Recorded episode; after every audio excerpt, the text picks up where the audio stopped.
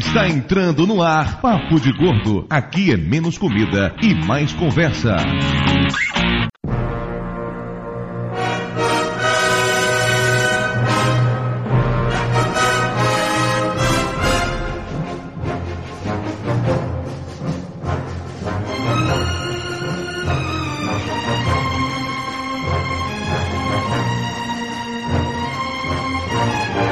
Ouvintes de peso, univos! De São Paulo aqui é Dudu Salles. E se Hitler invadisse o inferno, eu cogitaria uma aliança com o demônio. Ah, Oi! Ah, ah. Eu vou um pouco mais, um pouco mais longe. Se Hitler tivesse. Se Hitler te, te desse um microfone novo, eu dava um abraço nele.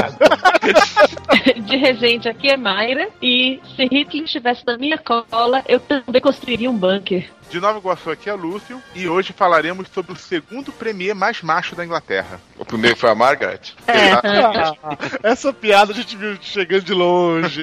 São Paulo é Flávio e nunca tantos gravaram tanto por tão pouco.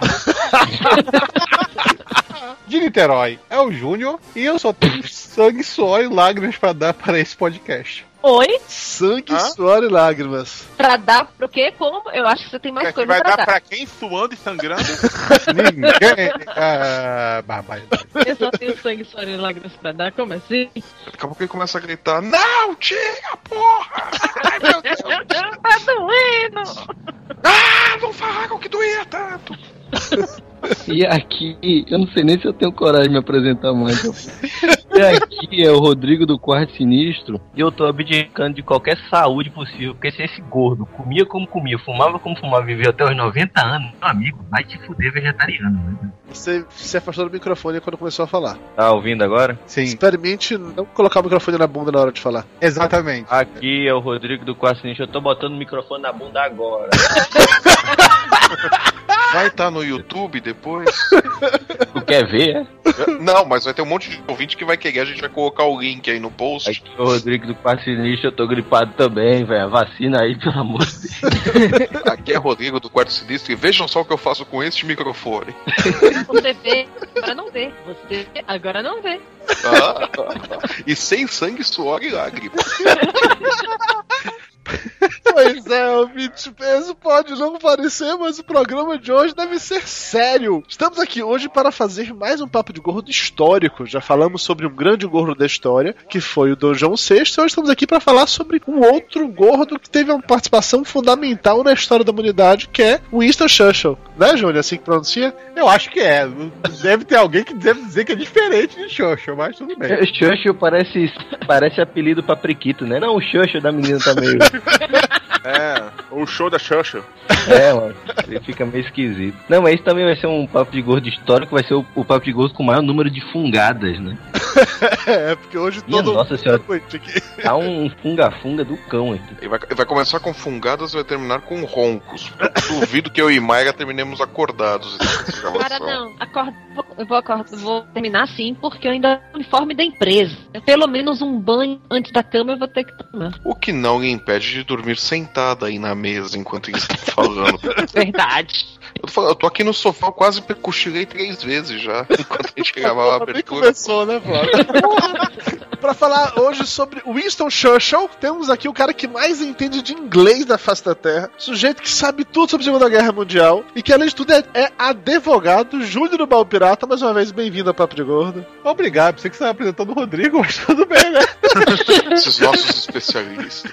O Júnior, ele é realmente especialista. ele- eu pedi pra ele me ajudar a montar essa pauta. Ele chegou, mandou um doc com 75 páginas que ele copiou e colou de vários sites da internet. Porra! Ele fez uma monografia. Dá pra definir aí uma um mestrado. A Tinha- BNT2. Tinha o link pra, pra Playboy do Churchill, pôster central. Pra Playboy não tinha, mas pra você eu posso arranjar um da G Magazine. Opa, Ih, com o Churchill tá- no pôster central? Olha, o charuto. Ah, Churchill, Churchill fazendo cosplay de, de Rodrigo do Quarto Sinistro. Agora você vê o charuto, agora não vê, agora você vê, agora. Ué, por que, que eu fui aceitar a porra desse convite? Vai por Porque você é masoquista, porra. Júnior, jabá, vai. Eu faço eu, eu nem sei mais o que eu faço de jabá, tô perdido. É, Você, você é o Ah. Júnior da internet, de vez em quando você é pego em pecado com o, o Jabur, mais conhecido como Michael. Não, isso é coisa do Dudu. Eu sou pego em pecado com ninguém. Aqui, eu sou o Júnior, eu sou do blog Baú Pirata e do, do podcast Pirata Cast, Papo Pirata e Diário de Bordo. E também conosco aqui hoje o nosso estudante de história, que não estuda mais história, o nosso especialista em história da internet. E é absurdo quando a gente pensa que esse cara é especialista em história, isso já define como o programa será. Rodrigo do Quarto Sinistro, bem-vindo de volta ao Papo de Gordo. É, já tava na hora, né? É, que eu só lhe chamo pra, pra coisas que você vai realmente acrescentar alguma coisa, entendeu? No caso, programas de história. enrolando durante dois anos esse corno. Mas estamos aqui, estamos aqui, já que é um podcast histórico, né? Muita maconha. Oh, é, o- não, os estudantes de história são, são pessoas de bem, defensores da moral, da classe, dos costumes. Rodrigo, jabá, vai.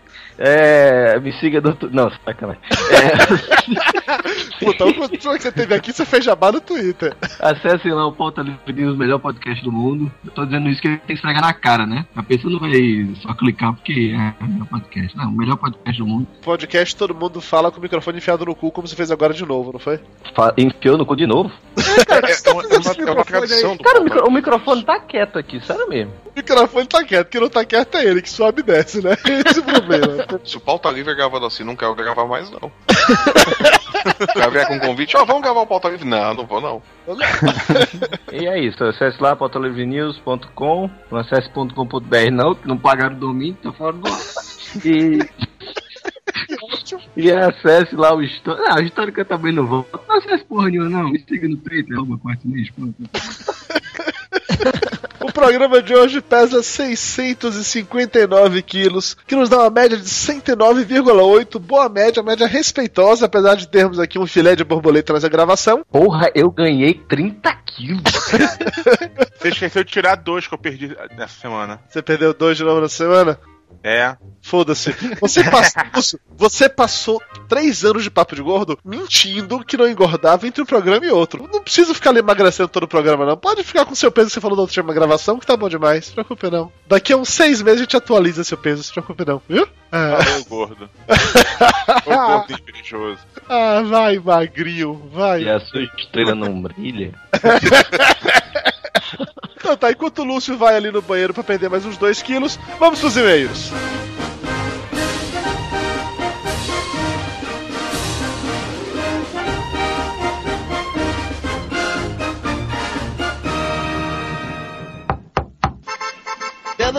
Chegou a carta. E não é cobrança.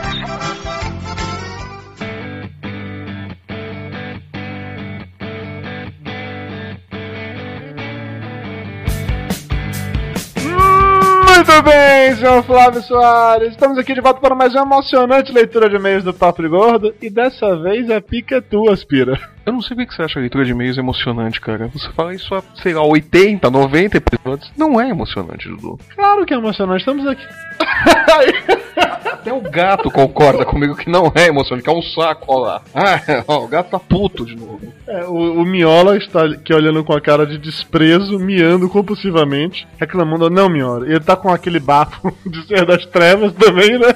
Cara, o Pet Cemetery não escova os dentes, só devolve o bicho vivo. É, os ouvintes podem não saber disso, mas o gato do Flávio ele já morreu há algum tempo. Nove vidas o cacete, bicho. Já tá na 18 esse bicho. E aí o Miola foi enterrado no cemitério maldito e voltou, né? Um bafo maldito. pois é. Tá bom, Miola, acabou. Pode parar de miar, ok. Já entendemos. Chega, vai pra lá. Passa... Passada Sabe o momento pet? Passada essa- intervenção do do gato zumbi do Flávio, né? Vamos falar sobre coisa boa. Vamos falar de top term. de Tupperware?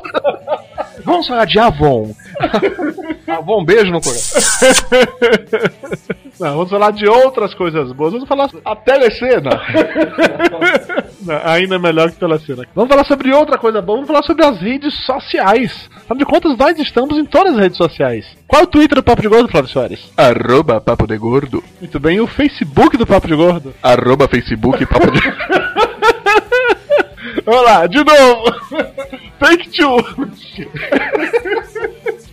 lá qual é o Facebook é Papo de Gordo, porra. Digita lá no Facebook Papo de Gordo que vai aparecer, só tem a gente.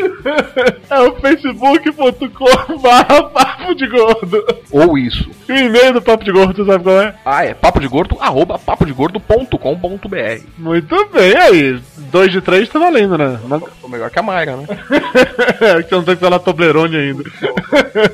É, Além de estarmos nas redes sociais, é importante frisar que todos os posts do Papo de Gordo, nossos textos, postagens de podcast, qualquer coisa que seja, tem aquele botãozinho lá de curtir, tem um botãozinho de compartilhar, tem um botãozinho de twittar. Então faça isso, ajude a divulgar um pouquinho mais o nosso site e o nosso podcast. Se você não sabe qual é o botão curtir, é aquele lá do troféu joinha. Exatamente. E se você é assinante de feed, que se você raramente visita o nosso site, tudo bem, a gente ama você do mesmo, do mesmo jeito. Mas então eu vou pedir outra coisa. Dentro da iTunes Store, todo podcast tem uma página. Procura a página da gente lá e. E vire. Não, não, não vire. Quer dizer, você pode até virar, mas não antes de fazer o que eu vou pedir. E avalie a gente, tem uma paradinha lá de colocar estrelas, quantas estrelas vale aquele podcast. Você pode colocar também comentários, meio que dando feedback também lá. Isso é legal, porque quanto melhor aprovado nós somos, a gente aparece no destaque na página da iTunes Store. Se a gente começar a ser reprovado, você vai fazer o quê? Vai chorar no próximo programa, é isso? Exatamente, eu vou fazer mimimi, mimimi. Você dá a ferramenta pro pessoal fer- ferrar com a gente e depois ficar reclamando. né? Não, eu sei que nossos ouvintes nos amam enlouquecidamente. Tá aqui o gato que não me deixa mentir, olha com essa cara de desprezo. Mas eu nos odeio e tem uns mil perfis falsos na internet, cara. Enfim, se você costuma visitar o site, então faça isso, lembre de curtir, compartilhar, twittar nossos posts, nossos podcasts. Se você não costuma visitar o site, apenas assina o feed, vá lá e avalie a gente na iTunes Store. E agora a gente vai ver por onde o Dudu Salles andou pegando pulgas na podosfera, né?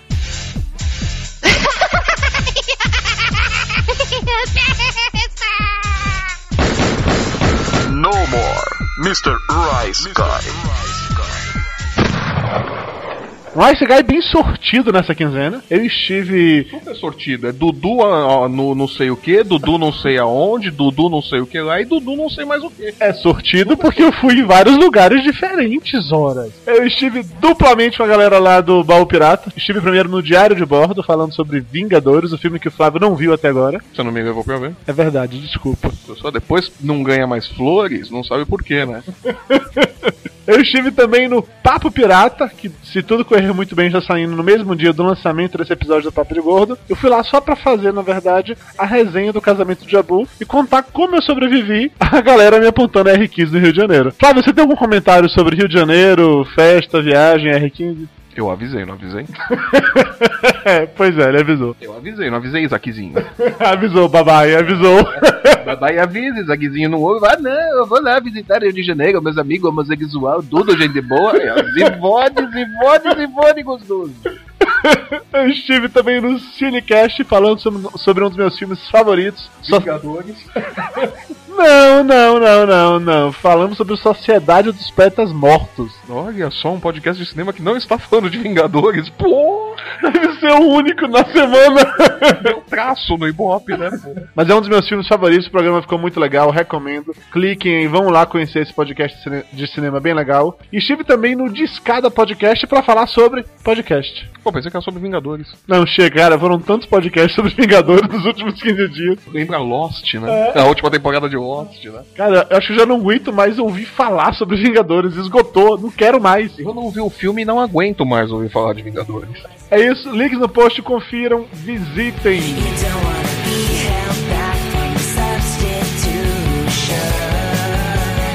E se você não quiser ouvir o feedback do programa anterior, pule diretamente para 26 minutos e 5 segundos.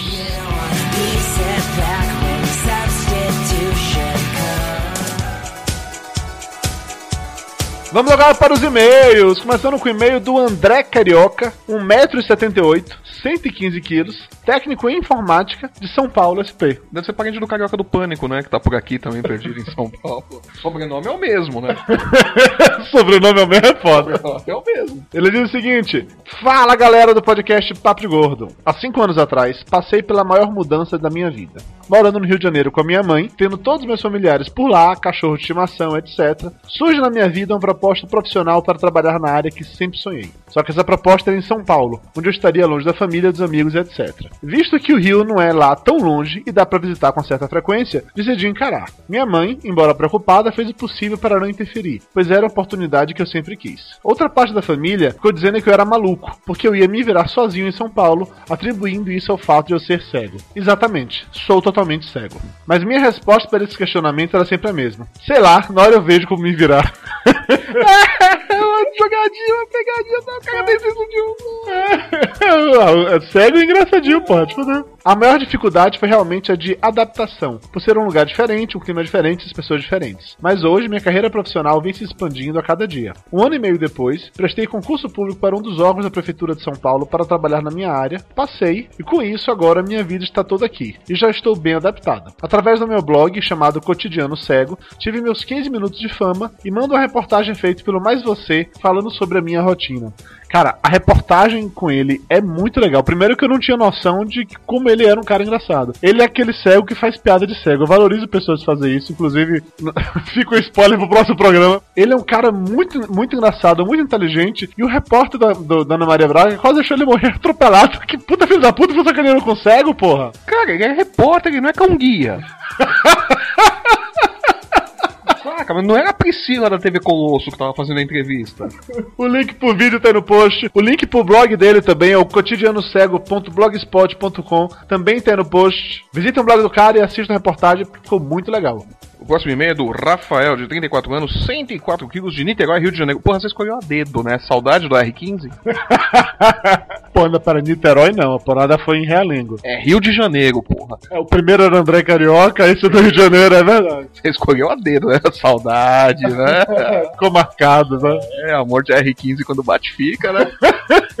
Vamos lá. Olá, companheiros de peso! Vou tentar compartilhar com vocês o que eu passei uns anos atrás e me identifiquei muito com a história do Ok. Entre 2004 e 2005 me casei pela primeira vez e por isso fiz minha primeira mudança. Afinal, quem casa quer casa e fui morar com a minha primeira esposa. Durante o período que ficamos casados, com seis meses, morreu o meu avô, que me ensinou a maioria das coisas que sei hoje, substituindo a figura ausente do meu pai. Foi um choque, mas a vida, essa ordinária, Essa mundana. essa vadia, segue seu caminho. Passados uns oito meses, minha esposa faleceu e eu fiquei viúvo. Junto os trapos do que sobraram de minha pessoa e a vida, essa vadia, continua seguindo seu rumo. Passam mais seis meses e Papai do Céu chamou minha mãe também. E mais uma vez, junto alguns pedaços aqui e ali, e a vida, essa filha da puta, seguiu seu rumo. Mas a gente nunca sabe o que tem depois daquela curva, daquele morro ou daquela parede ali da frente. Menos o Dudu que sabe que depois do morro tem uma R15 esperando ele.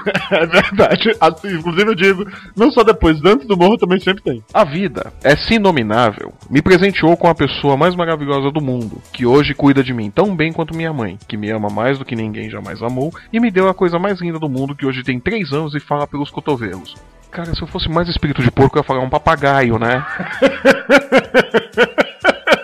Eu sei que é muita cretinice minha fazer essa piada, mas, cara, não deu pra perder, cara. O teu e-mail é emocionante, mas a piada tava brigando na minha cara. Desculpa.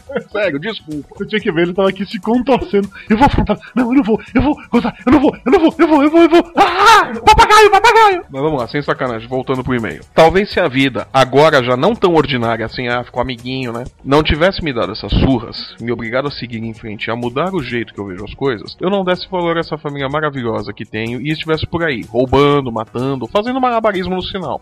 Um beijo no coração de todos e lembrem-se, até um pé na bunda coloca a gente pra frente. PS, fala pra minha esposa, Thalita, que ouve o Papo de Gordo também, que eu a amo demais. Thalita, o Rafael diz que te ama demais. Eu acredito que ele esteja falando a verdade e também, pelo, pelo que deu a entender, ele também ama bastante o papagaio que você deu pra ele. Só não deixa o Ibama descobrir. E-mail agora da Fernanda Akimi Usuda, 65 quilos, do Japão. Olá, gordinhos da minha vida. Tão bonitinho gordinho da minha vida, né? Não sei, fala pra mim. Se eu falo isso pra mim, acho que ela vai ficar puta lá. Fala, que porra é? Fala, amor, manda um beijo aí. Manda caraca, manda um beijo pra você no Facebook. Não, que é isso. A minha Fernanda se fala no Facebook, são amiguinhos. Ela diz o seguinte: Escutando o cast passado, eu não poderia deixar de mandar um e-mail, porque acho que sou uma das pessoas que mais sofreram mudanças radicais na vida. Acho que a minha vida, aquela vadia, foi até agora só mudanças constantes e drásticas, cheia de escolhas erradas, mas sobrevivi a todas. Tudo começou aos meus 9 anos, quando vim morar no Japão. Por motivos financeiros, meus pais já estavam aqui fazia um ano e eu e meus irmãos estávamos com a minha avó materna no Brasil. Mas decidimos que seria melhor ficar todos juntos. Enfim, com nove anos eu vim pra cá, não posso nem dizer que foi uma mudança, e sim um choque. A vida, aquela vadia, Vadia, vadia, vadia. me deu um choque de 220 volts, que por pouco não me matou. Nova cultura, nova língua, pessoas super preconceituosas, que com elas trouxeram bullying, comer de palitinho, muito chá amargo, e não era só o chá que era amargo. A vida, novamente, e com perdão da palavra, aquela vadia mais fodida e descabelada, Vadia, vadia, fudida, fudida. era a mais amarga de todas. Em 2000, retornei para o Brasil e me casei aos 17 anos. Aí, a vida, que a partir de agora eu não chamarei mais de vida, e sim de vadia, Vadia, vadia, vadia. me deu a ideia de casar. Casei, e com 19 anos tive meu primeiro filho. E aos 21 tive o segundo. Mas a vadia. Vadia, vadia, vadia. É o Kiko, né? Mas a vadia não parou por aí. Com nove meses, meu filho mais novo teve a meningite pneumocócica e depois de um ano de muito hospital e UTI infantil, ele saiu com vida, mas totalmente sequelado. Me separei do pai dos meus filhos, fui morar com meus pais e anos depois descubro que meu filho mais velho é Asperger e tomo-lhe choques. Comecei a pensar que a vadia é sádica e adora eletrocutar as pessoas. Foi quando o Brasil ficou financeiramente difícil pra mim e eu comecei a ter muitos problemas e resolvi vir pra cá novamente. Essa foi a mudança mais forte da minha vida. Decidi abrir mão de criar meus filhos, de acompanhar a evolução deles. Percebi que não se cria filhos só com amor. Hoje fazem quase 5 anos que eu estou aqui, mas é como vocês disseram no cast. Às vezes, o choque serve para nos acordar. Hoje eu tenho condições de dar uma qualidade de vida boa para meus filhos e meus pais. Aprendi a dar mais valor à minha família. A cada choque que a vadia me dava, eu sofri, chorei, mas superei. Em 5 anos de Japão, eu já me mudei de vários lugares também. Aqui no Japão é muito comum essas mudanças de estado, já que nós, Decasegs, vamos aonde o emprego está. E foi nesses choques que a vadia me dava, dando muita risada, que eu conheci meu marido atual. Estamos no segundo ano, juntos e muito felizes. Só tenho a agradecer a vocês, não só pelas horas de companhia agradável. Quando estou no turno da noite, passo 12 horas escutando vocês. É sério. É, é engraçado, que a mim já tinha me contado uma vez a história da Fernanda, que ela tinha conversado com ela por Facebook e tal, que a gente tinha falado e tal. Eu já tinha achado uma história, assim, fantástica, e tirando as piadas com a vadia. É emocionante mesmo esse meio dela, é uma, é uma lição muito grande, né? É, inclusive, os e-mails que a gente leu aqui, todos eles que eu selecionei foram e-mails que tinham partes engraçadas, mas que eram emocionantes, que falavam sobre superação, porque a gente meio que recebeu vários e-mails, assim. Eu fiquei muito feliz com o resultado do programa passado, porque, pra ser bem sincero, a pauta inicial que era pra falar sobre mudança de mudar de casa, o papo levou para outro lado, a gente entrou num assunto muito mais amplo e a galera curtiu, compartilhou histórias e todo mundo falando sobre como realmente, às vezes, mudar é bom, né? Às vezes a, a vida, aquela vadia, que inclusive reclamou com a gente no Twitter esses dias, né? A vida veio brigar com a gente no Twitter. Ah, mas a vida não sabe o que tá falando, não. Falou que, que a gente acha ela difícil. Ninguém falou difícil. Nós falamos vadia o tempo todo. Eu, eu lembro disso. Eu tava naquela gravação.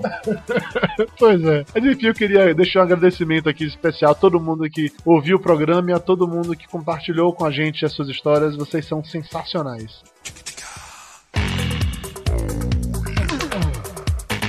Vamos agora para os abraços. Começando com um abraço pro Paulo Henrique, que foi o primeiro a comentar e pediu um beijo da Mayra. E aí, Mayra? Se fudeu, vai ganhar no máximo uma passada de mão na bunda e olha lá, nego.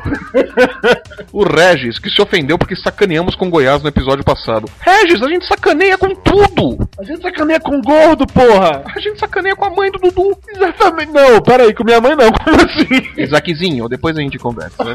ok, babai, ok. Abração pro Thiago Alessandro, Pro Fernando Gontijo. pro Renato Martinha, nosso ouvinte internacional diretamente de Utah, nos Estados Unidos. Pra Flávia Pompermayer, uma legítima gordinha iê iê. Abração pro Red Baron, que costuma fazer churrascos quando vai se mudar. Assim atrai os amigos gordos pra ajudar a carregar as caixas. Eu adorei essa estratégia. Pra Anauan Viena. Pro Aharon, Aharon, peço o nome. O Aaron. Aaron, Aaron, Aharon, Aaron.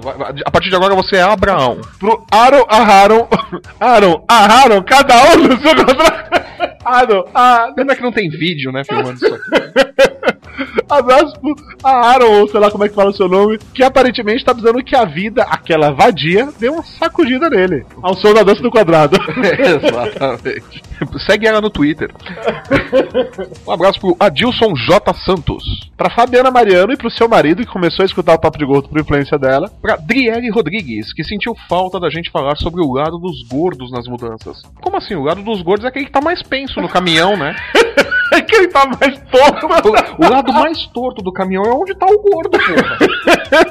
É verdade, é verdade. Abração pro Alan Brandão, que fez 28 anos recentemente. Parabéns. Pra Davine Leandro, que você pulou e que pede um beijo no coração.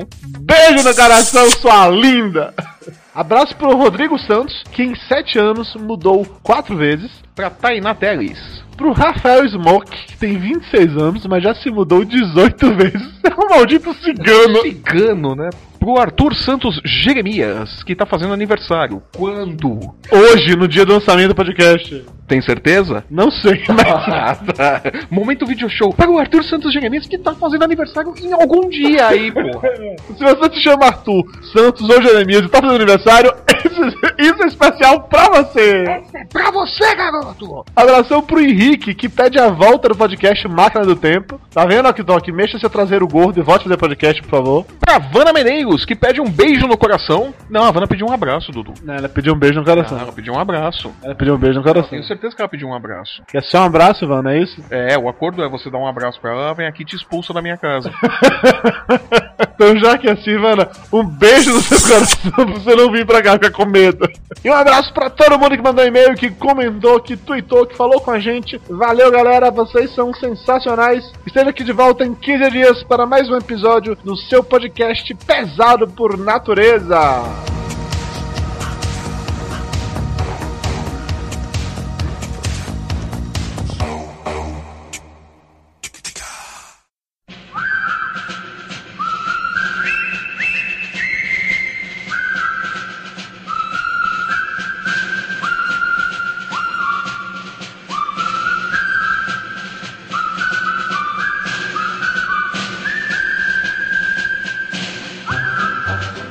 Estamos de volta e vamos direto para o momento cultural do tio Lúcio. Pois é, como hoje é um podcast histórico, o podcast inteiro será um momento cultural, não precisei fazer meu momento cultural. Socorro! Não, tudo bem, já que nós não temos um momento cultural, porque o programa inteiro é um momento cultural, como já bem disse o Lúcio. Metade dos ouvintes acabaram de desligar o WhatsApp. Isso é a metade que sobreviveu à parte da apresentação com fungadas, né? A gente tá aqui até esse momento, já desligou com certeza, mas se você ficar até o final, talvez valha a pena, não vou lhe garantir também. É uma gripe no mínimo tu pega, né? Se nada mais nessa vida, né? Pelo menos a gripe você pega, tá certo, tá certo, tá bom. Muito bem, vamos começar a falar um pouco sobre a vida do Winston Churchill. Antes da gente começar a falar sobre ele na Segunda Guerra Mundial, vamos falar um pouquinho sobre a vida pessoal dele, sobre como ele se tornou o homem que ele é. Algum dos nossos especialistas gostaria de falar sobre isso? O espermatozoide do pai dele se juntou com o óvulo da mãe. 50% da carga genética de cada um formou durante nove meses sobre a gestação e ele se tornou o homem que ele é. Tô Pronto. imaginando o espermatozoide com charuto. Um bom resumo. A infância do Churchill foi uma infância muito complicada. Ele é filho de um lord inglês, né, o Rudolph Spencer Churchill, e de uma socialite americana milionária, que na época o pai do Churchill estava nos Estados Unidos como cônsul e houve um casamento às pressas. Na... Não se sabe muito bem porquê, existem vários boatozinhos de que isso, aquilo, outro, mas é o Churchill nasce desse casal que nunca quis saber de criança nenhuma e ele foi cuidado pela babá dele. Eu não sei o que é pior, o Churchill ter nascido assim você falando que o Churchill nice. Eu fiquei nessa dúvida agora. Toda vez que alguém fala nice, uma parte de mim morre. Opa, nice, nice, nice, nice, nice. Você quer que eu fale de novo então? Não, Júlio, não. É, era só pra sacanear porque você é um carioca e fala nice, isso é isso. O Lúcio também fala, relaxa. Continue. Aí, durante, durante essa infância contu- conturbada do Churchill, a mãe dele, né, ela foi amante de várias pessoas da, da- do reino do, da, da Inglaterra, até mesmo do rei na época. O, av- o avô do, do Gaguinho, né, o avô do rei Gago, lá, ele- ela foi amante e fez, o, e fez o. Sério? E fez o marido subir na vida com isso. Né? Ah, Só uma- mas tinha só um bom dúvida. motivo. Há alguma dúvida sobre a paternidade do Churchill? Não, existia uma dúvida sobre a paternidade do irmão dele, que faleceu até quando criança ainda, mas é, depois foi feito um exame de DNA, depois de séculos depois, e constatou que na verdade era Velho, filho do olha- casal mesmo. Olha a foto do Churchill. O cara é feio que dói. Se- é só olhar pro pai mais feio.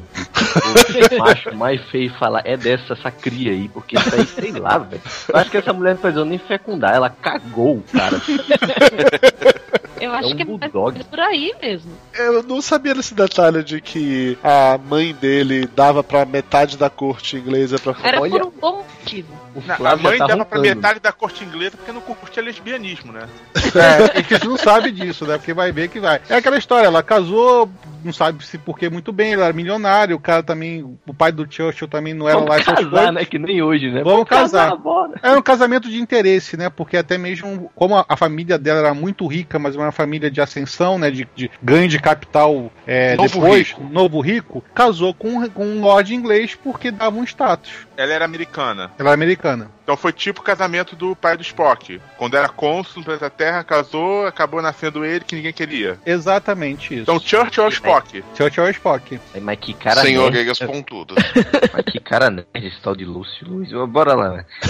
Aí, ok, vamos pular pra vida adulta dele. Vamos lá. Ele teve criança sofrida, beleza. E daí? O que aconteceu depois com ele? Ele teve uma foi sofrida, logo assim que ele teve idade para ir para um colégio interno. Ele foi largado no colégio interno, aí que nunca mais ele viu, viu os pais mesmo. E aí ele foi currado no colégio? Ele levou, tem, tem livros que tem a, a, a caderneta de, de surras que ele levava no colégio por arte. pensei né? que você ia dizer que ele tinha sido realmente estuprado. Cara, eu não É duvido. cade- caderneta de curradas. Não, velho, mas não, não tem condição. Olha como o cara é feio. Hoje foi sangue, hoje foi sangue e suor. E lágrima. comer. Velho, mas ele era muito feio, tinha que ter muita coragem pra comer essa desgraça, pelo amor de Deus. E a vida dele só começa realmente a melhorar pra ele, né? Quando ele vai pra academia militar. E lá na academia militar que ele meio que se encontra mesmo e começa até a ser um aluno aplicado, porque até então as notas dele eram muito baixas, ele era considerado um aluno medíocre. E ele se forma na academia militar entre o vigésima colocação de 130 alunos. Então, é tipo, na, na academia militar o Churchill realmente se encontra como pessoa. Esse pessoal, antes de ficar assim adulto e tomar vergonha na cara, é um bando de retardado, né? É, é- é sempre é ruim alguma matéria, não passa de ano, tem, sei lá, tem os dois Ó, certos. eu tenho uma teoria de que o cara, quando é estrategista militar, ele teve algum problema e ele é maluco. Mas pode ser, porque assim, talvez ta- esse passado sofrido dele tenha tornado ele assim, né? De conseguir pensar em saídas. Ó, Napoleão não era normal. Churchill não era normal. Enfim. Dizem relatos, né? Você pode ver pelo discurso dele que ele tem um problema, um probleminha de dicção. É, Alguns dizem que ele tinha um problema de língua presa. Ah, o Flávio. Entendeu? ele pode ter falado, eu sou seu pai, Flávio. ele tinha um problema de dicção, mas ele aproveitou, ele soube durante a infância dele, durante todo esse período que ele teve que se virar mesmo, porque ele foi abandonado mesmo. É, ele soube aproveitar esse, esse probleminha dele de dicção, até mesmo no discurso, e em vez de esconder esse, esse problema em falas, como geralmente as pessoas tentam é, evitar frases que elas, elas sabem que vão se enrolar, ele começava a fazer essa entonação para poder pra dar um charme no discurso dele. Então acabou virando uma marca registrada do Churchill, esse probleminha de dicção dele. É aquela coisa do, dele mostrar que ele era um Zé Ruela como os outros. Mesmo É, sendo tipo, Lorde no meio- inglês. No meio do discurso ele falava problema, né? Essas coisas.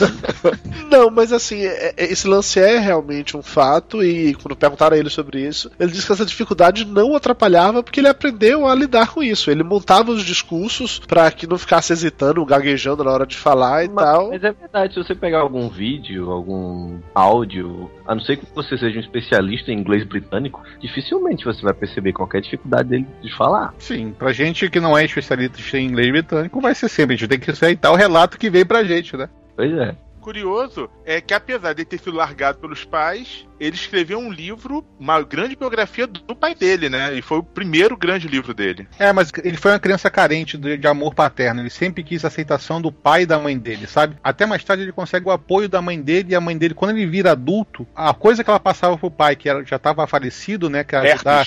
Exatamente. ajudar de outros meios a carreira política do pai dele, daquela maneira que a gente já comentou já. Ele, ela começou a ajudar o filho, cobrando favores também pros fi, pro filho poder se candidatar e, ter o primeiro cargo dele e até mesmo ter os cargos que ele teve no exército também, que ele entrou, teve, ele saiu do exército e entrou num tipo num exército voluntário que tem da, da que tinha, antigamente tinha na Inglaterra, que seria o exército continental, que era o exército das colônias inglesas, né? E ele Os trouxa. e em vez de entrar como soldado, que ele se, ele se alistou, ele já entrou como direto como capitão. Então teve esse apoio depois com a mãe dele. A mãe dele ele consegue se reconciliar. O pai, como ele acaba de sair da, da academia militar, o pai falece, então ele escreve esse primeiro livro até mesmo para conhecer o pai e homenagear o pai. Achei que a velhinha, a velhinha aproveitava que tava desdada pra poder conseguir fazer o filho subir mais rápido. Isso. Ela fazia isso não só por causa do filho, como o pai também. Que o Churchill, ele saiu do colégio militar, já saiu tenente, e ele foi correspondente de guerra, além de ter, ter lutado duas guerras, na verdade. Na primeira guerra que ele foi, ele conseguiu se dar bem, voltou como um herói realmente pra Inglaterra, mas na segunda vez que ele foi... Não, não, calma, calma, calma. Não, não, não, não. Ele foi o principal responsável pela Não, não, pera, tragédia. pera aí. Eu não falei na Primeira Guerra Mundial. Na Primeira Guerra que ele combateu, Guerra dos Boréis. ele voltou como Ah, herói. sim, sim, sim, sim. Na, se- na segunda guerra que ele combateu, que foi a Primeira Guerra Mundial, foi aí que ele tava, em- ele se envolveu num dos maiores desastres, que foi a da campanha de Galípoli. Galípoli não, acho que é Gallipoli a pronúncia. Aí realmente o meu inglês britânico não é o suficiente isso. na Wikipédia tem acento do primeiro I. Tá, mas alguém poderia explicar o que foi a campanha de Galípoli? Tá, carregou aqui. A campanha de Galípoli, também conhecida como Batalha dos Darnadelos. Foi um qual- filme com Mel Gibson e um outro rapaz, dirigido pelo Peter Ware. O que acontece? O Churchill, a gente pensa nele, a gente imagina ele sempre como um grande estrategista de guerra. Mas em termos de estratégia, estratégia de guerra, ele era um merda. As duas vezes que ele fez alguma estratégia pra guerra, ele se fudeu, mas vergonhosamente. A primeira foi essa batalha de Galípoli, ou Galipoéia, ou qualquer que seja o caso, que ele estava impaciente com a guerra estava indo muito devagar, ele achava que o Impé- o Império Britânico era, era monstruoso, era isso, aquilo, outro. E ele taca toda a força dele numa área só e acaba. A- Afunda navio, perde tudo. Ele quase perde a guerra por causa desse movimento dele. Então, por vergonha, ele pede baixa do cargo, que ele estava como Lorde do Almirantado na época, e vai pra guerra. Pega, pega a arma mesmo, vai pra guerra de trincheira e se redime com isso. Ele tem esse ponto dele também do orgulho dele. Ele, quando ele sentia que tinha feito cagada, ele chegava e falava que tinha feito cagada e tentava redimir os atos dele. Então, a redimissão dele de ter perdido tanta gente, ter morrido tanta coisa, perdido tanta coisa durante essa batalha, foi ele ir pra guerra de trincheira, já com quase 40 anos de idade. Depois que acabou a Primeira Guerra Mundial, ele já com seus 40 anos e tal, aí foi quando ele começou a se envolver um pouco mais com a política. Ele tornou-se um membro do parlamento, foi eleito aos 26 anos pelo Partido Conservador, na verdade ainda antes de ter ido para a Primeira Guerra Mundial, e ele teve vários e vários cargos durante essa sua passagem lá pela política. Até que ele já era nesse momento, vamos colocar assim, uma figura relevante na Câmara dos Comuns, porque o Churchill ele é um grande orador e ele durante um bom tempo fez vários e vários discursos criticando o nazismo alemão que estava surgindo. Posso dar um picote aqui? Por favor. É, na verdade, o que acontece? Logo em 39, ele meio que se aposenta da política, ele meio que enche o saco da política, sabe? Então ele sai da política. Só que a partir do momento que ele sai da política, ele começa a ver o Hitler crescendo. E ninguém ligando, porque tá- o- todos os países que esti- estiveram envolvidos, mais na Europa ainda, na Primeira Guerra Mundial, estavam quebrados. Pra você ter uma ideia, a Força Aérea, que já não era grande coisa, né? Que você está falando da Primeira Guerra, a Força Aérea é, Britânica da Primeira Guerra tinha sido reduzida a em 1942 para dois aviões. Que beleza, né? Enquanto a Luftwaffe é 3 mil, né? E vendendo navio, a, a força naval também estava vendendo navio, estava tudo tentando pagar a dívida da guerra e ninguém estava querendo mais se envolver em outra guerra. E em 1940, Hitler, o Hitler começa a aparecer e o Churchill foi o primeiro a, a chegar e falar: cuidado com esse cara. E quando ele começa a ver o Hitler cada vez mais em ascensão, ele começa a fazer mais campanha contra o Hitler. Até que ele se envolve de novo na política por causa do Hitler. Em alguns momentos chegaram a acusar o Churchill de ele estar sendo belicista, de estar querendo arrumar dinheiro pros militares usando o Hitler como uma grande desculpa para isso. Mas vamos, vamos lembrar aqui que essa discordância não ia só pelo lado ideológico, né? Aí ele tá crescendo. A, a discordância basicamente é que ele considerava o Hitler uma ameaça na Inglaterra. Cara, eu não consigo entender qual é o problema do seu microfone, sério. O que foi? De novo, você vai falando, ele vai indo, vai indo, vai indo, vai indo até que. Ele vai indo, vai indo, vai indo até que Não. entra no cu e depois ele sai. Pra isso você acorda, né, filha da puta? É que você não pode falar frases longas, agora eu entendi. Na hora que você começa a falar demais, o Skype corta você. Eu, eu desmarquei alguma coisa aqui, vamos ver se continua com a viadagem. Eu desmarquei alguma coisa aqui, chama conexão com a internet. Vamos ver o que acontece.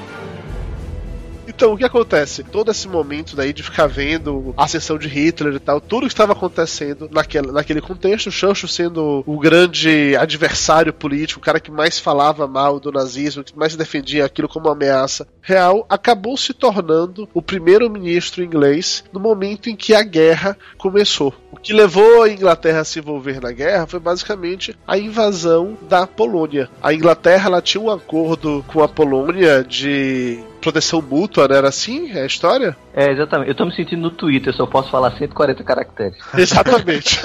na, na verdade, a Inglaterra cansou de levar tapa na cara, né? Isso. O que acontece? Quando o primeiro-ministro era o Stanley Baldwin lá, ele meio que cagava e andava com essa história da guerra porque estava tentando reconstruir o, o país que estava na merda por causa da Primeira Guerra. Quando o Neville Chamberlain entrou na jogada, ele sentiu que o problema estava muito grande e que a ameaça era real. Ele começou a tentar fazer acordos, tratados com a Alemanha nazista para de não atacar. Então você não vai atacar tal lugar, tal lugar. Na terceira vez que ele faz esse acordo, que é exatamente nessa, nessa ocasião, esse acordo é descumprido por Hitler. Só que enquanto isso, ele ganhou quatro quatro anos que foram responsáveis pelo reamarmento do Império Britânico. Sem esse período de tempo, Hitler teria entrado direto de sola na, na Inglaterra. Então o que acontece? O primeiro-ministro inglês naquele momento ele estava passando por uma crise política, vamos colocar assim. Quando a guerra estava para começar, o Partido Trabalhista falou que o Partido Trabalhista que era oposição, o Partido Conservador que era do Churchill falou que não apoiaria de maneira nenhuma o então primeiro-ministro no cargo e ele vai fazer meio que uma reunião para dec decidir quem é que ficaria no cargo como primeiro-ministro. Como o Churchill ele é, tinha até então se manifestado contra o Hitler desde, desde o início, acabou sendo a escolha óbvia para o cargo. O Churchill ele então se tornou primeiro-ministro britânico e manteve ainda assim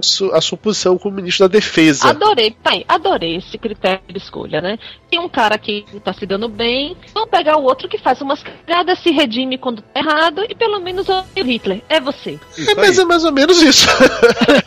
Eu acho também que tem o seguinte: quem quer que fosse o cara para assumir esse, né, essa posição especificamente, ele não podia ser qualquer. O cara tinha que ter coragem para assumir essa porra e o Churchill tinha coragem para assumir esse tipo de coisa. E olha que ele já tava velho pra caralho nisso, né? Ele virou primeiro-ministro com 65 anos de idade. Ele já tava passado pra cacete. É que negócio, é, é, que nem machão no Twitter. Ele não tá vendo o Hitler na frente dele, né? Não ia meter um bufete na cara do Hitler. Né? Olha, é, tinha um canal diamante separando os dois, né? Eu vou te falar uma coisa. Do Churchill. Tava eu... na França. O Churchill eu acho que daria uns tapas na cara do Hitler. É, eu também acho, cara. Eu também acho isso. O Churchill eu acho que ele pegaria o Hitler, assim, daria uns tabef na cara. Pegaria o charuto e enfiaria também, bicho. o Churchill é sangue, sabe? É, é. Ele pegaria o andador e quebraria na cabeça do austríaco. O Churchill não era um político. Um era um cara, estadista. era, ele, ele não era essa coisa assim de, de, um político normal que você vê um sujeito de diplomacia e, e tal e coisa. Ele era um cara de, de ir pra briga. Ele gostava de guerra. A verdade Tanto é que essa. Ele chegou Ah, não. até a cogitar que usassem gás venenoso em cima dos civis da Alemanha. Isso, isso é light. Ele cogitou que os americanos se virassem contra os russos no final da guerra e bora continuar até Vladivostok, sabe? Mas é é conquistar dois, dois territórios, né? É. Ou, ou eliminar todos os exércitos vermelhos. Mas a coisa toda é que, o- é que o Churchill gostava né, da guerra. E ele se sentia bem nesse tipo de cenário. né? Talvez esse cenário encobrisse as cagadas dele como estadista, né, na verdade. Mais ou menos assim como a família Bush.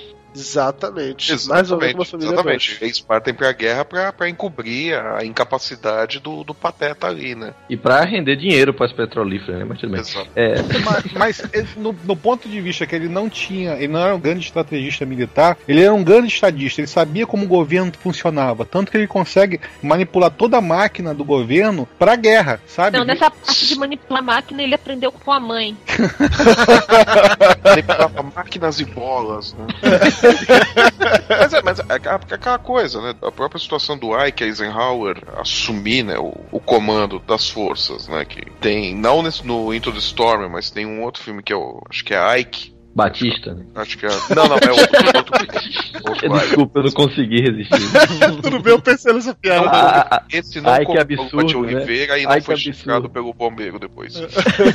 Mas tem essa, essa coisa, acho que foi num, num- num outro filme, foca o lado americano, né, da, da, da guerra, e o Eisenhower, supostamente, ele tem uma conversa com, com o Churchill por conta de problemas com... Aí o Júnior pode até me corrigir se eu estiver errado, mas acho que era o Montgomery, que era o, o Era o comandante... do- chatinho, era o chatinho chatinho do exército inglês. É, isso do exército inglês que o, o Eisenhower meio, meio que chega por Churchill e fala: Olha, não vai dar. Ou um comanda, ou essa merda não vai funcionar. Você vai ter que escolher um pra mandar nessa bagaça. Né? Que aí o Churchill bota o Montgomery de escanteio e fala: Tá, vai você. Que você pelo menos sabe o que tá fazendo. Porque o Churchill sabe que ele é um incapaz como estrategista e que o Montgomery é outro, né? Não, na verdade ele sabia que sem o apoio americano ele perderia a guerra. Tanto que o desespero maior dele é tentar provocar os americanos pra entrar na guerra. Sei, por isso que quando os japoneses atacam Pearl Harbor, ele tem aquela reação toda de, de ficar putinho, né? De vou declarar guerra aos japoneses, não sei o que. Aí não tinha condição nenhuma de declarar guerra, ele jogou pra torcida, né? Sim, porque a Inglaterra, ela tava reciclando avião já. Ela, os aviões que caíam, 70% de todos os aviões que caíam na Inglaterra eram reciclados e postos em, de novo em É, condições de é. voo em 48 horas. Isso é Porra, coleta seletiva aggressive, né? Essa Sim. coleta. É sustentabilidade, gente. Os pilotos ingleses já eram, já eram quase perto no met- metade pro final da guerra, eles já estavam com uma carga horária de voo já antes de ser o primeiro voo dele solo de três horas. O cara precisava decolar e pousar, ele era piloto e já saía de avião, sabe? Porque o Precisa saber mais? precisava na época, né? Naquela época, não tinha um computador de bordo, não tinha nem um terço dos botõezinhos que hoje o cara tem que ficar. Era bem mais fácil pilotar, né? O computador era a biruta, né? No campo de pouso. Ai, né? e olha lá, molhava o dedo na boca, botava o dedo pra fora do avião, ao ruim está parado. Hitler só não invade a Inglaterra por mar por causa do mau tempo. Ele tava, a previsão era de invadir num período, houve mau tempo e um pouquinho antes estourou a guerra, estourou o lado dos, dos, dos soviéticos. Então ele teve que deslocar o, o exército dele para defender o outro flanco, então ele desistiu da invasão da Inglaterra, mas ele, o Hitler ia invadir a Inglaterra. Não, mas, mas tam- Aí o Hitler, no caso dos russos, ele não quis cometer o mesmo erro, né? E falou: Ah, não, eu não consegui invadir a Inglaterra por causa do mau tempo. Então foda-se o, o mau tempo, vamos pra cima dos russos. Exatamente, foi isso. Levanta, seu idiota! Aí que o estrategista do Hitler também não era tão genial, entendeu? É porque o estrategista do Hitler era o Hitler, entendeu? Ele achava que ele acreditava mesmo naquilo que ele pregava, que o exército ariano era superior, sabe? Então ele acreditava Outro- que ganhar. Outro peso foi o puto do Mussolini pedindo ajuda a cada 15 em 15 minutos, né, velho? Puta que pariu. O velho uma hora tava na África, depois tava na Tem, tem um detalhe interessante, né, que você citando Mussolini. Quando a guerra já estava rolando, quer dizer, não, está- não tinha começado ainda, de verdade, a Inglaterra não estava ainda sendo bombardeada como foi bombardeada durante muito muito tempo. Mas nesse momento, o embaixador da Itália na Inglaterra chegou a propor ao governo inglês um acordo para que a Inglaterra e a Alemanha ficassem amiguinhas. Basicamente, a Inglaterra iria abrir mão de algumas colônias na África e tal, para que eles continuassem amiguinhos e sem precisar entrar em guerra. Só que o Churchill não levava fé que o Hitler fosse realmente desistir de brigar, fosse ficar quietinho lá, sem invadir a Inglaterra, apenas em troca de algumas colônias. Então ele não levou isso como a sério. Mas existiu essa proposta. É, é, Havia essa proposta e havia a possibilidade porque o Hitler considerava os ingleses irmãos nórdicos. Assim, se a gente parar pra ver, o- existe até mesmo aquela história que o Vargas, também, o Getúlio Vargas aqui no Brasil, que ele se envolveu na guerra contra o Hitler, que ele tinha muito mais predileção,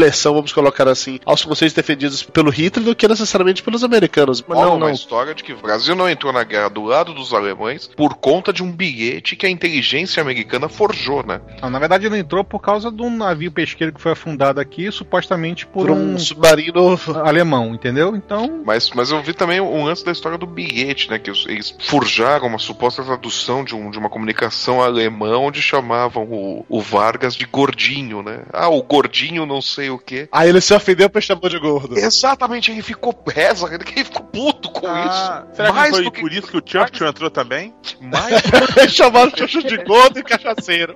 É. O Não, não, mas era eu- gordo? Não, ele era aleijado. É, sim, quando. Piada horrível. Mas quando eu falei de, de questão de irmãos nórdicos, eu tô falando que o próprio Hitler considerava os britânicos como um povo ariano em potencial, entendeu? Ele via como uma nação irmã, que deveria Mas- ser mas- agregada e não simplesmente esmagada. Hitler era maluco, cara. Ele fez a. Não, isso eu sei. Ele fez a associação com o asiático, que não tem nada a ver com o ariano. Ele queria pegar depois, eram os japoneses lá, cara. Não tinha, não tinha noção os planos do Hitler, entendeu? Não, mas o Japão é raça pura na Ásia, né? Vai ficar tomando conta lá até. Até ele decidir pegar de volta o lugar. Exatamente. Ainda relacionado com o momento em que a Inglaterra e a Alemanha começam o seu combate para valer, né? Que aí vai alguns detalhes. A, Ale- a Inglaterra estava com seus soldados já na Europa, lutando sim contra a Alemanha, Tomando um pau bonito. tomando uma surra homérica, e as tropas inglesas estavam contando até então com o apoio da França, estavam lutando lado a lado com a França, né? Só que a França, como sempre fez na vida, os franceses resolveram desistir.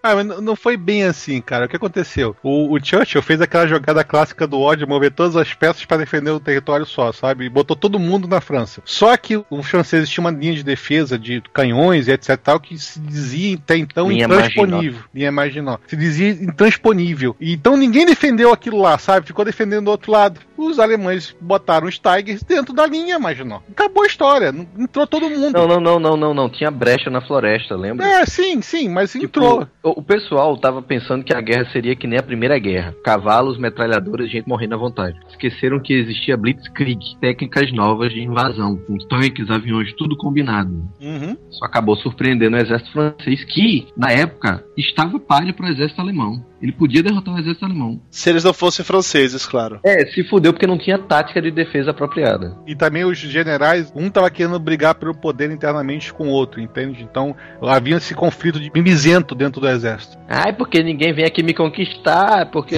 fica editando essa porra. Ah, Você aqui editando o podcast o dia todo, ninguém veio atacar o Hitler, puta que pariu, mimimi, mimimi. Não, e nesse grande combate que o Júlio acabou de comentar, que o Churchill de novo jogou, colocou todas as peças no mesmo ponto, é, chegou Ou um dado ele não aprendeu a primeira vez, né? Não. Além de gordo, bêbado, solteiro ainda. A diferença básica dessa vez ele tinha mais homens pra colocar no mesmo lugar, só isso. Ele tinha colocado praticamente todo o exército britânico tava lá, era 365 mil E homens. Tá? dois aviões.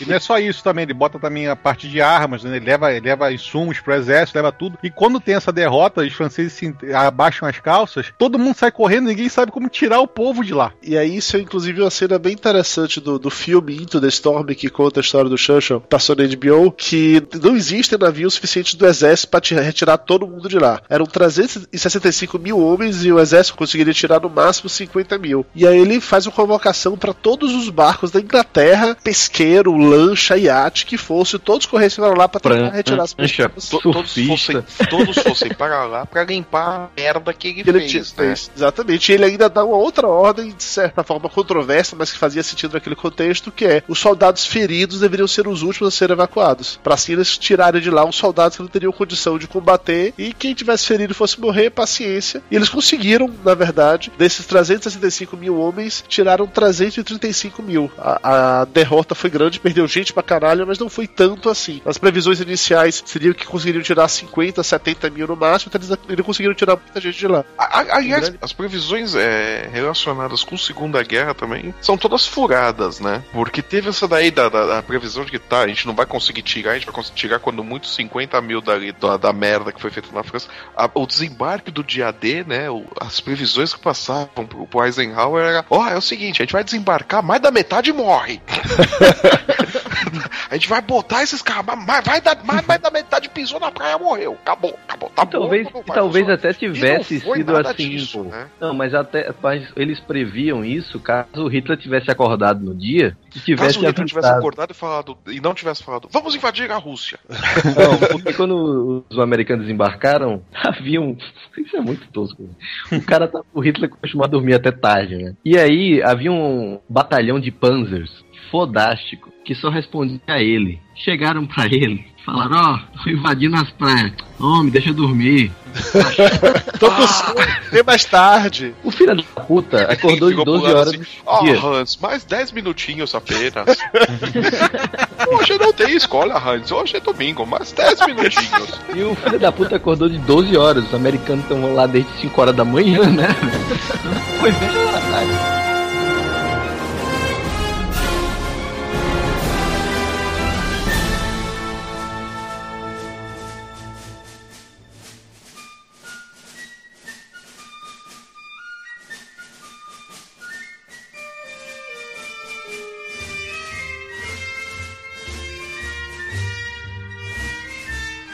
Momento especificamente, que acho que seria o momento mais crítico para a Inglaterra, antes do dia D, claro, foi que durante todo esse processo, todo esse período até a Inglaterra conseguir invadir a França de novo, a Inglaterra foi bombardeada pela força aérea alemã. Sim, Londres ficou praticamente destruída. O governo inglês tratou de se esconder, de- tiveram de construir vários e vários bunkers para não só a população, como o próprio governo ficar por lá. Avisaram pro Churchill que ele deveria sair de, Lo- de Londres, mas ele achou melhor não sair por uma questão de moral, realmente tinha essa parada toda. O cara Claro. subia no Não, telhado, né, pra gritar. É isso. Mais digno é mandar cavar um buraco enorme no meio de Londres e ficar de lado do telhado. Eu tô aqui, vem pegar seu filho da puta. Não, o que ele fazia? Ele subia nos prédios pra poder xingar, né? Os caras depois iam recolher ele. Pô, É, é uma parada muito surreal, velho. Londres sendo bombardeado, o filho da puta me coloca um capacetezinho, vai, vai pro topo do prédio, fumando charuto e tomando uísque pra ficar vendo os fogos de artifício. Puta que me pariu. o- o-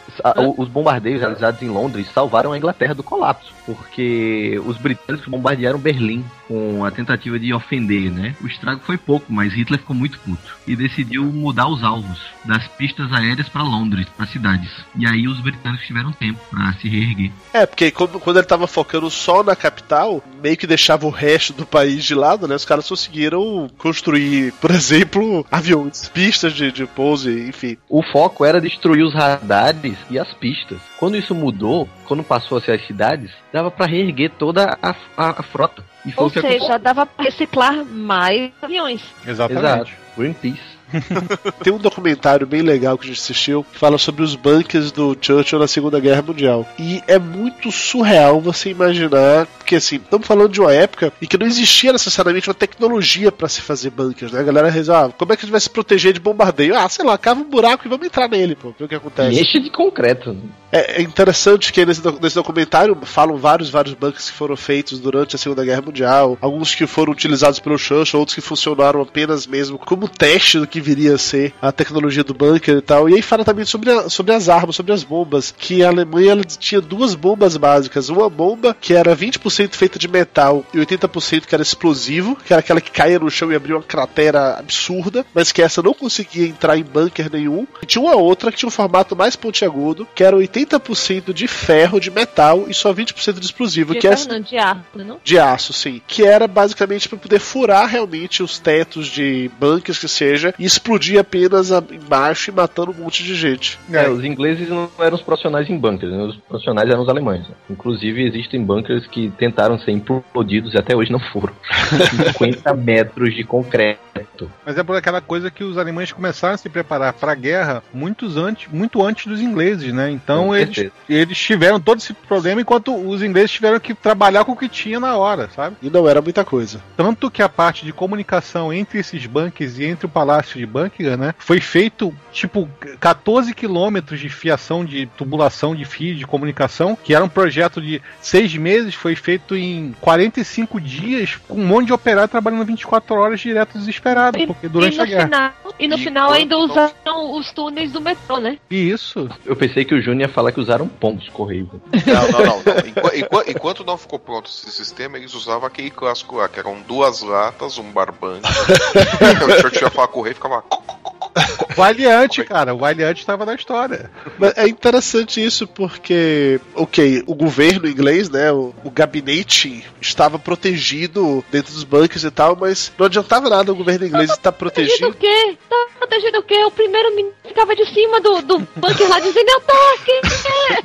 Vem em mim! Pintava, pintava um alvo na barriga, né? Vem cá, vê se tu é macho mesmo, filho da puta! É que assim, enquanto o gabinete ele estava protegido, não adiantava nada os caras ficarem vivos se conseguissem, se não conseguissem coordenar os esforços de guerra. Então tinha essa questão também da comunicação, eles criaram túneis para conseguir passar informação adiante, para conseguir inclusive gerar tudo que viraria é, na sequência. O próprio bunker do Eisenhower é um projeto fodástico e envolvia necessariamente uma linha de contato diretamente com os Estados Unidos, né, através de umas centrais lá. Enfim, os caras gastaram uma grana absurda. Cabo transatlântico, né? É, cara, os caras gastaram uma grana absurda pra tentar manter as comunicações. Fibra ótica, vivas. meu ovo, né?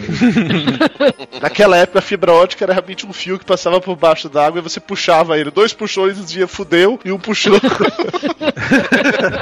E o Churchill ele ficou durante boa parte dessa Cara, para de chamar o cara de Churchill, velho. Vamos chamar ele como Churchill, Churchill. Não, mas, mas Churchill. É, você É fala, você fala ketchup e não consegue falar Churchill. Vou falar Winston. O Winston, ele ficou boa parte da, dessa primeira fase. Ah, ah, guerra. você é íntimo dele? Sou íntimo, amigo íntimo. O velho Winnie. É.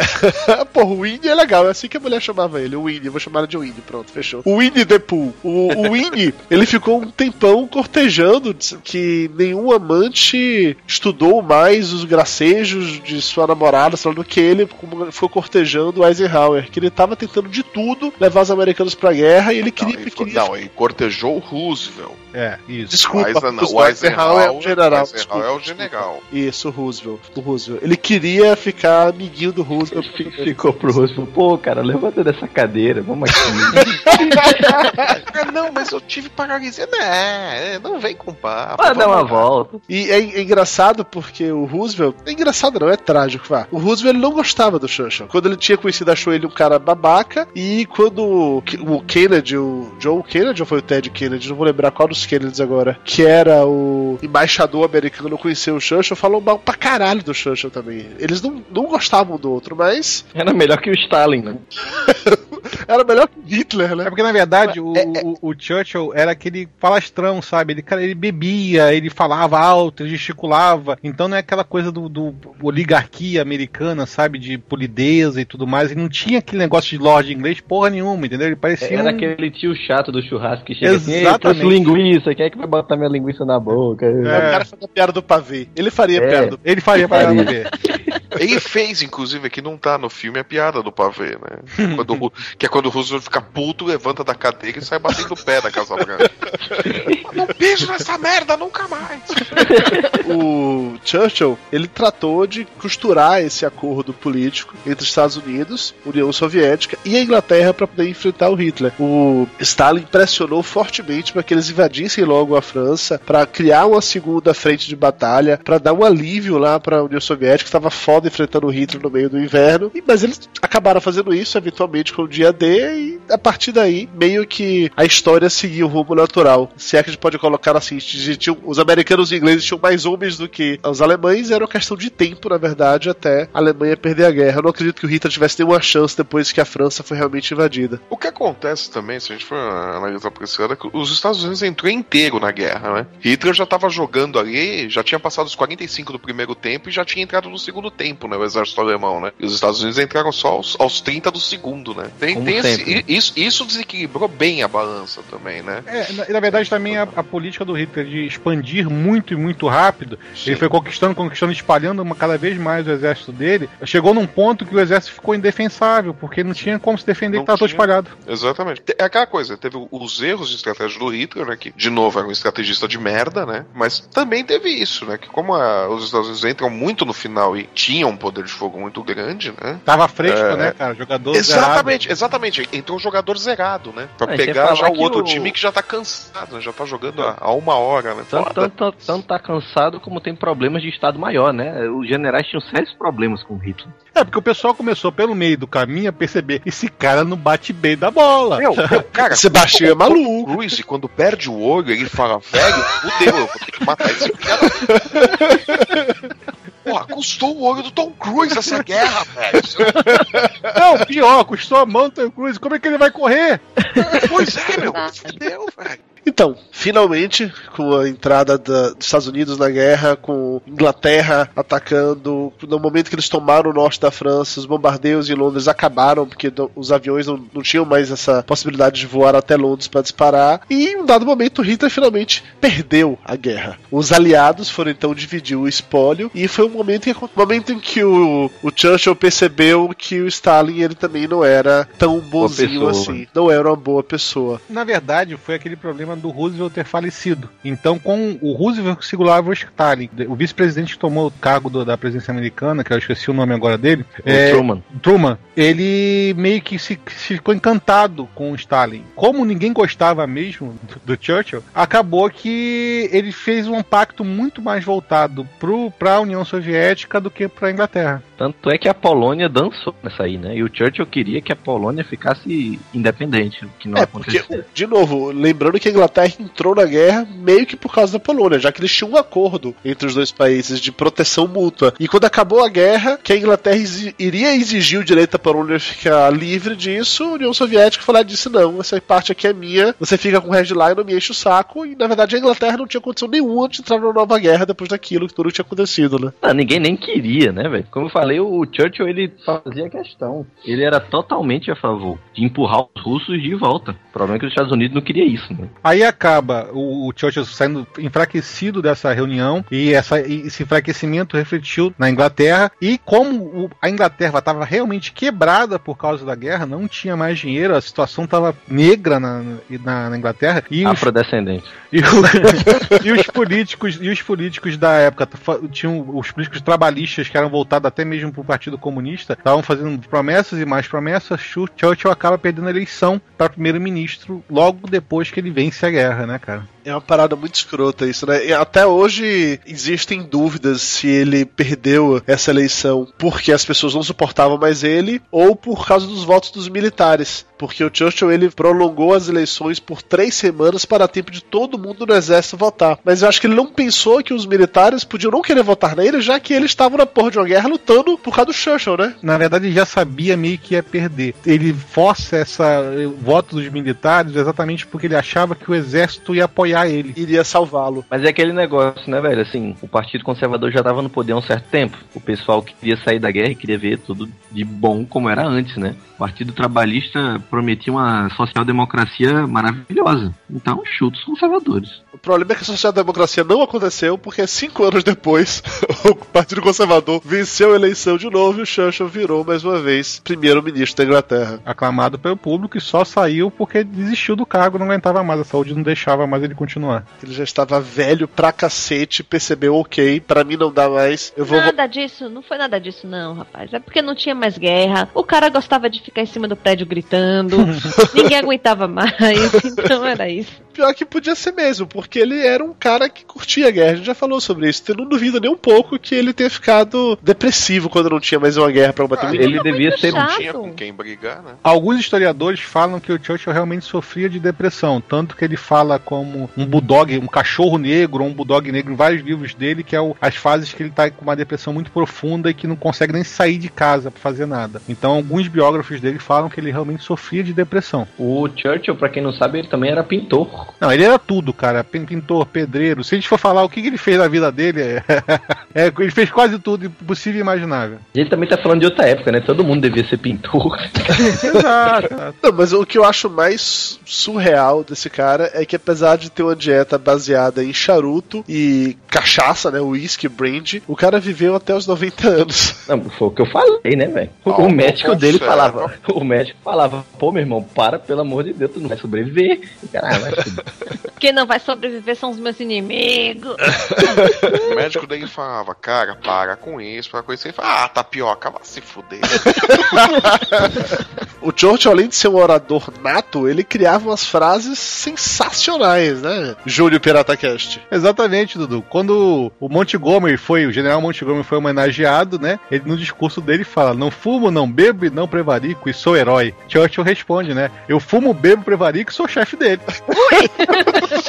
E a outra, que eu adoro essa frase dele, né? Que o, o repórter chega quando ele faz 80 anos, vai fotografá-lo, ele pergunta, fala pro Churchill, né? Eu espero poder fotografá-lo quando o senhor fizer 90 anos de idade. E o Churchill responde pra ele, né? É, por que não? Você me parece bastante saudável. Troll, né? Troll, cara. O Churchill era o Troll. Foi o primeiro Troll. Tem uma dele que eu acho bem legal, que é a maior lição da vida é de que às vezes até os tolos têm razão. Não, eu gosto dessa também. Eu, ti- eu já tirei mais do álcool do que o álcool tirou de mim. O Churchill ele recebeu o Nobel da Literatura por as suas memórias de guerra, ele fez cinco volumes sobre isso. E ele também recebeu o título de cidadão honorário dos Estados Unidos pelo Kennedy já em 63. Nessa- Ele já estava com 89 anos de idade, estava quase morrendo e não foi lá em Washington receber a homenagem, basicamente porque ele estava quase morrendo. Tava quase morrendo, mas o que ele fez foi mandar um bilhetinho pro Kennedy, né? Enfia no cu. Agora vocês vão me dar isso? Eu não quero mais. não. Polônia ninguém me deu, né?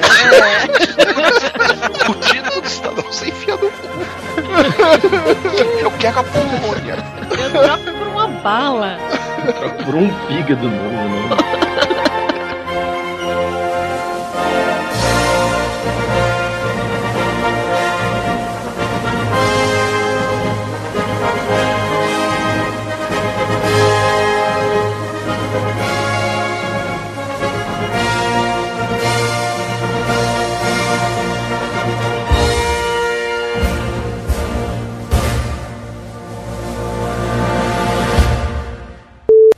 Boa noite, tudo bem, Rodrigo do Quarto Sinistro? Tudo bem com o senhor? Vai ser um podcast animado pra caralho, eu tô bonitão. Esse vai ser um podcast gravado com o pessoal com sono, né? Então, o, o, o, Diretamente da enfermaria. o Xuxo, né? O, o Xuxo. Caralho, tá uma fungação absurda. Quem que tá fungando tanto assim? É o Flávio ou o Lúcio? Sou eu não. Caralho, tá todo mundo gripado nessa porra. tá. Cara, eu pare... parece que eu levei uma surra. A semana passada inteira eu passei assim, parecendo que um caminhão tinha passado por cima, depois um trator, depois uma mandada de búfalo. Não, mas isso é light. O, o, foda é acordar de manhã, tu levanta e tu dá uma tossida e vem aquela, aquele concreto na garganta. Tem pauta isso aqui? Tem, eu vou colar a pauta agora aí, peraí. A pauta é essa aqui, ó. Caralho, sério, Dudu? Ah, ah, isso aí é tanto piada, né? A, a pauta é Winston Churchill, pronto. Essa é a pauta. E, e pior que não é nem Churchill, é Churchill, né? Churchill, Churchill. De Niterói é o Júnior e eu só tenho. a dar- Oh, não, não, não, não, não. Aconteceu a mesma coisa no pauta livre. E de do caralho, meu irmão. Ainda tem eu aqui. E da casa do caralho que sou eu primeiro. Falar aqui é Júnior, né? E aqui não. Quem encerra o pessoal, ok, acabou. E depois tem Rodrigo paciente. Ué, o que, que esse cara tá fazendo aí? Vai É verdade, é verdade. O Rodrigo tá certo. Vai, Júnior. Deixa de ser egoísta. então tá, enquanto o Lúcio vai ali no banheiro pra perder mais uns 2 quilos, vamos pros e-mails. Porra, vamos pro hospital, né? vamos pros e-mails, vamos pros e-mails. Bicho, vocês querem que eu. Eu sei que o Fábio vai falar que o Pirata Cast veio aqui falar que eu chato. Você quer que eu rostei? Que vocês dois da mesma conexão vai fuder essa- esse povo todo. Nada, a gente gravou assim outro Foi, dia. não teve problema nenhum quanto a isso, não. É, mas é que tá com a conexão ruim hoje. Por algum motivo, a net da, lá de Resende tá de sacanagem hoje. Tá chovendo aí, Resende? Não, não tá chovendo não. O tempo tava ruim hoje, início da, da manhã, mas fez sol e agora não tá chovendo não. Mas tá ruim mesmo, vai estar tipo rádio amador, Quer sabe? testar aqui? Quer testar por aqui? Sério? Meu, meu... Eita. Mataram Agora- a Mari não, isso agora é o foi o gato, É o agora gato, foi o é o gato. É o gato. O gato, o gato pulou da mesa e fez o quê? Exatamente, o gato achou bonitinho o cabo do headset balançando e Fez aquele avançou. barulho de gato de filme, né? Vamos lá então, vou derrubar todo mundo. Júnior, liga pras pessoas, viu? O, o, Júnior falou sim, já tava com o dedo assim, pronto, ligar, É. ligar. ligar. Eles têm, eles têm um, um distúrbio obsessivo de controlar, de ser host em podcast. uma Ó, coisa tá vendo, assim. Júnior? Não deu certo não, os dois ainda estão tudo catarrendo. Mas fala, Mayra, vê se a Mayra tá. Alô? Estou Olha. falando. Olha eu aqui. Melhorou 100%. Tá uma merda aí, né? Melhorou pra caramba. Caraca, a culpa Você então saiu é... do, do Afeganistão pra Angola, né? Porque Não, não, melhorou sim, melhorou sim. Tá Melhorou, melhorou, já tá sacaneando só. só deixa o microfone quietinho, Não deixa o gato ficar brincando com o microfone, já, já ajuda. jo- joga, joga o gato pela janela, ele sobrevive. Fica falando mal dos outros, Rodrigo. Que coisa feia, Rodrigo. Aí depois eu pego isso, eu uso contra você e você tá fudido. Do jeito que tu tá gripado aí, você ia trocar isso por uma aspirina fácil, fácil. Puta, trocava fácil, fácil, de É um verdade. supositório, né? Não, esse daí já tava no quarto dele esperando ele. Ah, e você que tá aplicando com essa fugadinha, lógico, lógico. O, tama- o tamanho Jumbo Jet 7. Supositório pra cavalo, né? Ele, já vem com um sachêzinho de KY junto. Você aplica com o pé, né? Você vai empurrando. Papo de gordo. Com a gente é menos comida e mais conversa.